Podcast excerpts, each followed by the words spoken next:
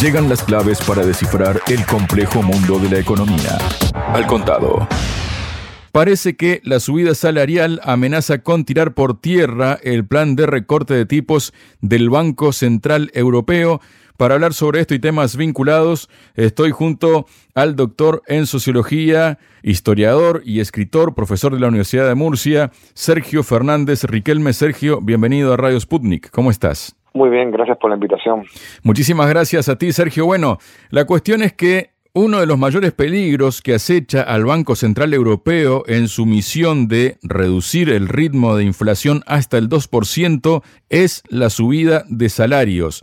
Después de un repunte inflacionista como el que se vivió desde finales de 2021, los salarios suelen reaccionar con unas subidas para adaptarse al incremento en el coste de la vida.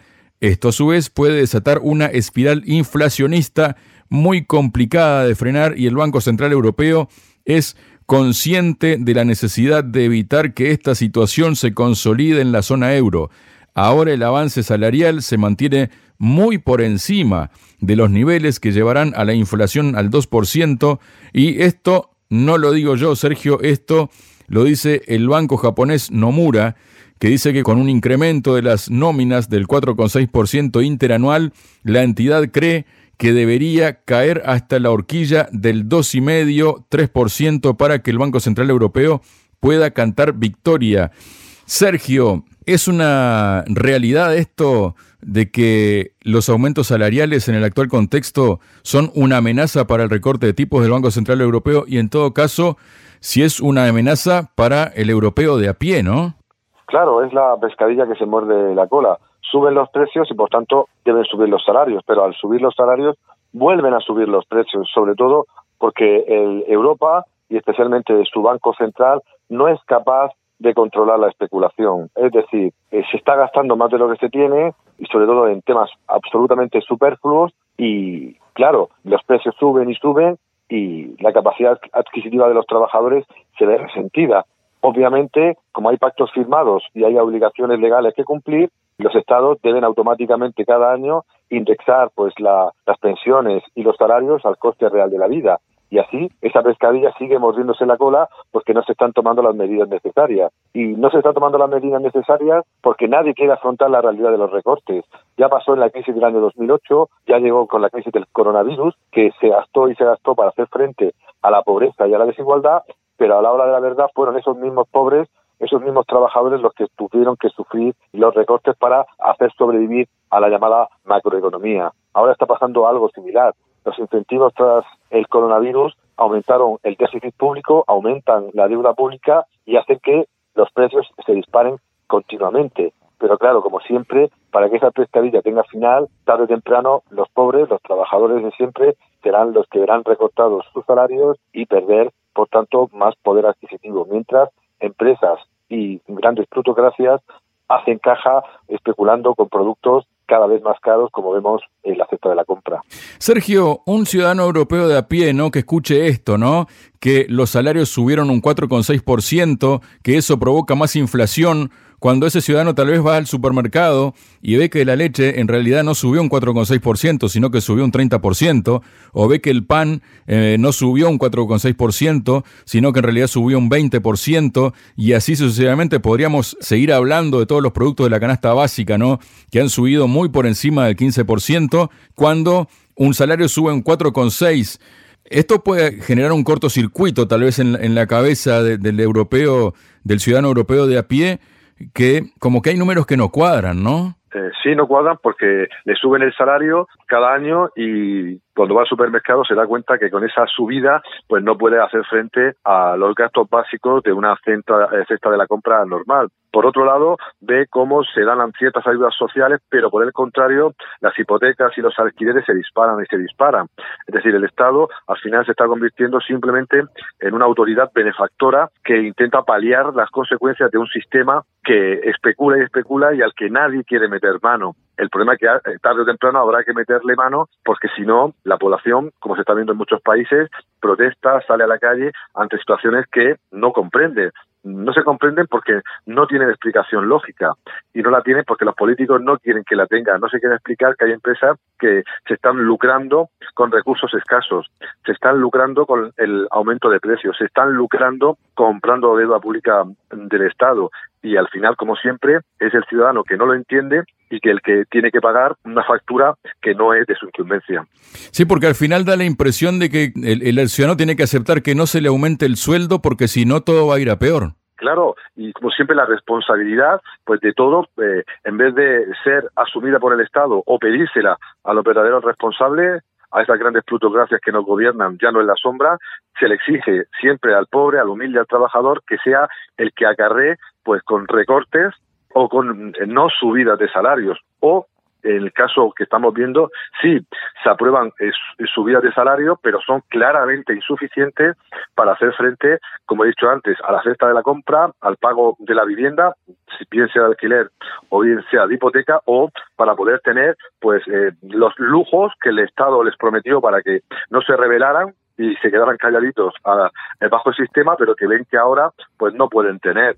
Y claro, la ansiedad cunde, no solo porque no se puede llegar a fin de mes, millones y millones de personas no llegan a fin de mes, sino porque tampoco eh, tienen la capacidad de consumir y comienzan a preguntarse el por qué, el por qué se suben los salarios y no se llega y ahora además se está preparando pues una serie de recortes entre los que va a estar el que eh, o bien no se indexe completamente la subida de los precios a los salarios o directamente la suma sea cero. Por tanto, al final siempre pagan los mismos pagan justos por pecadores y el sistema sigue pues lavándose las manos.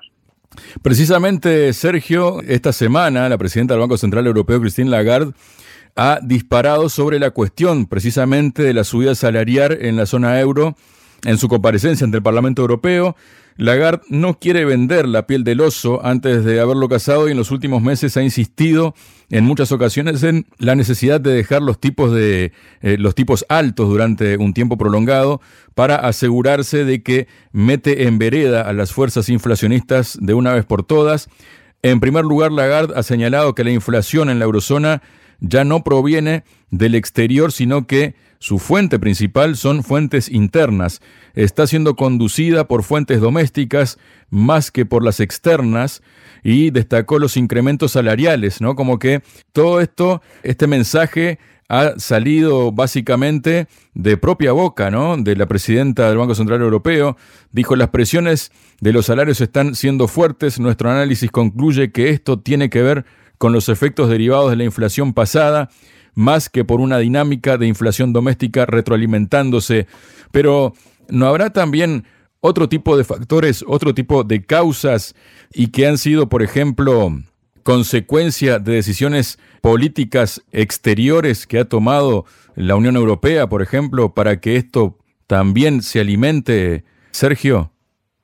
Has dado en la clave pero no solo a nivel externo, sino también a nivel interno. A nivel externo, llevando la democracia, comprando gobiernos, no luchando por recursos donde no debería haberlo hecho. Y a nivel interno, comprando voluntades sobran políticos, sobran instituciones. Eh, ¿Para qué queremos un Europarlamento si hay ya parlamentos nacionales? ¿Para qué queremos comisiones europeas y miles y miles de funcionarios y funcionarios? ¿Para qué queremos tantos lobbies, tantos eh, grupos de presión, tantos, como se dice en España, chiringuitos, mientras que el común de los mortales no llega a fin de mes? Externas, por supuesto.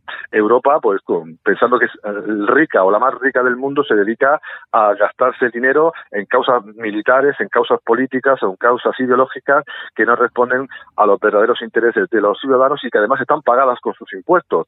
Y a nivel interno, pues eh, tenemos un monstruo burocrático e ideológico que pervierte la original misión de un Estado, y cuya misión es fundamentalmente a nivel social proteger a los más débiles, a los más necesitados de, esa, de esa población. Ha dado en la clave porque eh, al final como se suele decir, el dinero no es, de, no es de nadie y es de todos, pues las autoridades políticas pues se dedican a malgastarlo y cuando llega la factura, ellos no la pagan.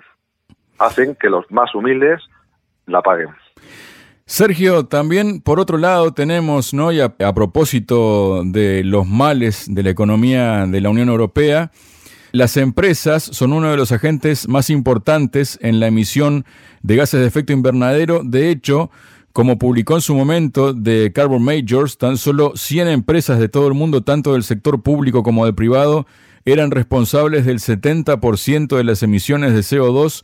Es por ello que la transformación energética, dicen, tendrá que atañer inevitablemente a las organizaciones si se quiere cumplir con los objetivos que busca la famosa Agenda 2030. De lo contrario, dice, el seguir por el rumbo actual puede provocar pérdidas irremediables tanto para las economías como para el propio medio ambiente y las empresas europeas ya lo están notando y los efectos cada vez van a más. El 64% ha sufrido pérdidas relacionadas con el cambio climático, siete puntos más que el año anterior, de acuerdo a la versión del Banco Europeo de Inversiones mediante su encuesta sobre la inversión 2023 publicada en el marco de las reuniones anuales del Banco Mundial y el FMI y en la que se entrevistó hasta a 13.000 empresas. ¿Qué nos comentas de esto, Sergio? Pues que nos mienten y además se quedan muy a gusto. Si pierden dinero no es por precisamente por, por el cambio climático, sino por las supuestas medidas que se están aplicando para hacer frente al cambio climático. Y además no es que pierdan ellos, es que ganan otros, porque en resumen eh, lo que hay que salvar no es el planeta, lo que hay que salvar es el sistema. Pasa lo mismo con la inflación. Al final eh, el sistema no puede parar y se buscan parches para que la factura Mm, de, esas externalidades que genera el sistema a nivel económico la paguen los más humildes. Y a nivel pues ecológico pues pasa lo mismo. El sistema no puede cambiar no puede parar y se aplican una serie de medidas que tienen que pagar como siempre pues empresas trabajadores clases medias que no son los responsables directos ni del problema de la inflación ni del problema eh, del cambio climático o de la destrucción del medio ambiente. El problema es del sistema. Pero claro el sistema que tanto nos da que tantos lujos, vicios y supuestas oportunidades ofrece, pues claro, eh, no puede parar. Eh, el, sistema de producción y consumo eh, debe seguir su rueda pase lo que pase y claro, cuando hay efectos negativos, pues hay que socializarlos, ¿no? Los beneficios se los quedan unos cuantos, pero como siempre se suele decir, las pérdidas se socializan. Todos tenemos que ser responsables, aunque todos ya sabemos muy bien quién es el que pone los precios tan caros y quién es el que está destruyendo el medio ambiente. Sergio, ya si entramos un poco más en cosas concretas y puntuales, ¿no? Sabemos muy bien de que Alemania está en recesión, que se está desindustrializando a un paso bastante importante. Ahora toca la economía francesa, que se contrajo un 0,1% en el tercer trimestre del año según mostraron datos revisados de la Oficina de Estadística INSE, mientras que la inflación de noviembre siguió moderándose más de lo previsto, la contribución de la formación bruta de capital fijo, que indica cuánto del nuevo valor añadido en una economía se invierte en lugar de consumirse, el PIB francés se revisó considerablemente a la baja, mientras que la contribución a la demanda interna también se ralentizó hasta 0,2 puntos. La Oficina Estadística añadió que la contribución del comercio exterior de menos 0,4 puntos también contribuyó negativamente al PIB, ya que las importaciones crecieron. En noviembre la inflación preliminar armonizada por la Unión Europea se situó en el 3,8% interanual, por debajo de una encuesta de Reuters entre 19 economistas que había pronosticado una cifra del 4,1. La inflación del 4,5 fue en el mes de octubre. Van, parece como cayendo como fichas de dominó, ¿no? Las economías de los diferentes países europeos. Sergio. Sí, exactamente. Y además Francia es el gran paradigma de esa vieja Europa que no sabe adaptarse. Macron llegó prometiendo una modernización de la sociedad y de la economía francesa y vemos al contrario que está perdiendo influencia a nivel internacional. En, África directamente no le quieren y además pues el país presenta pues esos datos que tú estás mostrando y que como la otra parte del motor del gran motor de la Unión Europea se está gripando.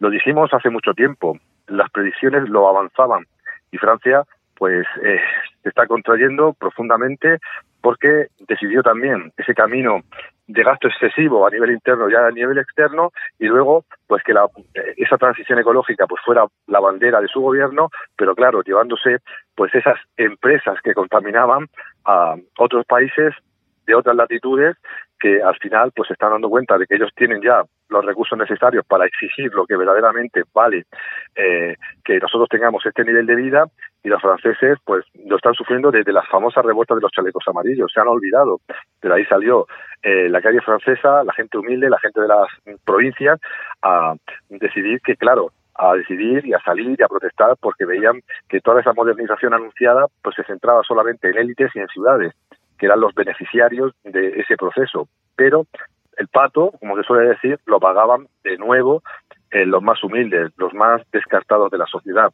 y Francia, como Alemania, marcan el camino de la Unión Europea o que se renueva o posiblemente muera en el intento. Y Sergio, si me permites la expresión, ¿no? De los creadores de Europa es un jardín, el resto del mundo es una jungla. Ha llegado ahora el primer ministro de Irlanda, Leo Varadkar, quien dijo que los inmigrantes llegan a Europa porque es un paraíso, mientras que Irlanda representa una de las mejores partes del mundo. Miles de personas llegarán aquí, solamente debemos manejar esto lo mejor posible. Destacó y calificó de incorrecto vincular el nivel de delincuencia con la inmigración. Habrá pocos de ellos, inmigrantes que cometen crímenes terribles, justo como hay personas nacidas y criadas en Irlanda que cometen crímenes terribles cada día, asesinos incluidos, unas declaraciones que tuvieron lugar en el contexto de los disturbios en Dublín que se produjeron el pasado jueves después de que cerca de una escuela tres niños y una mujer fueran atacados con un arma blanca por un hombre de nacionalidad argelina. Siguen viendo a Europa, ¿no? como un paraíso los dirigentes europeos, Sergio. Sí, un pecado de soberbia que se repite generación tras generación. Habría que preguntarse por qué Europa es un jardín y por qué mm, gente de otras partes del mundo quieren venir a este jardín. Obviamente Europa es un jardín expoliando, como todos bien sabemos, los recursos de países que por fin están diciendo basta. Y mucha gente, muchas personas que vienen a, Europa, al viejo continente, a buscarse una vida mejor, lo vienen a hacer porque posiblemente esos mismos países siguen con esa mentalidad neocolonial impidiendo pues un desarrollo autónomo propio e independiente de países que deberían tenerlo desde hace eh, mucho tiempo. Un pecado de, soberbia que se le une otros bien conocidos como la lujuria, la avaricia, etcétera, etcétera, eh, o la gula, que en un mundo de recursos finitos y que la mayoría no están en el jardín europeo, pues llega un momento en el que la batalla ya no está en esos países, sino que llega aquí porque claro, queríamos, soñábamos con que nuestras fronteras iban a ser impermeables a nuestras acciones, pero obviamente al final eh, pues hay que ser responsables o, Europa debe ser responsable de sus actos pasados, aunque creo que esos ya están superados, pero sobre todo de los presentes, que son los que importan. Y obviamente estas personas que vienen a buscarse un futuro mejor no lo hacen porque una mañana se levanten y digan, sino porque hay procesos de largo recorrido que impiden que sus propios países tengan las condiciones de vida que tenemos en nuestro, en nuestro eh, jardín. Y ahora hay que compartirlas, porque el mundo se está haciendo más amplio, las fronteras pues muchas veces ya no sirven para nada, y lo que habría que pensar es que eh, ese pecado de soberbia debería desaparecer y en vez de eh, la soberbia, la gula o la avaricia, valores mucho mejores deberían estar presentes en el que siempre proclamamos como necesario mundo multipolar. Muchas gracias, Sergio. Muchas gracias a ti. BRICS, G7, OP, FMI, Banco Mundial, Nuevo Banco de Desarrollo, Banco Central Europeo, tasas de interés, finanzas, sanciones, deuda, desdolarización, al contado.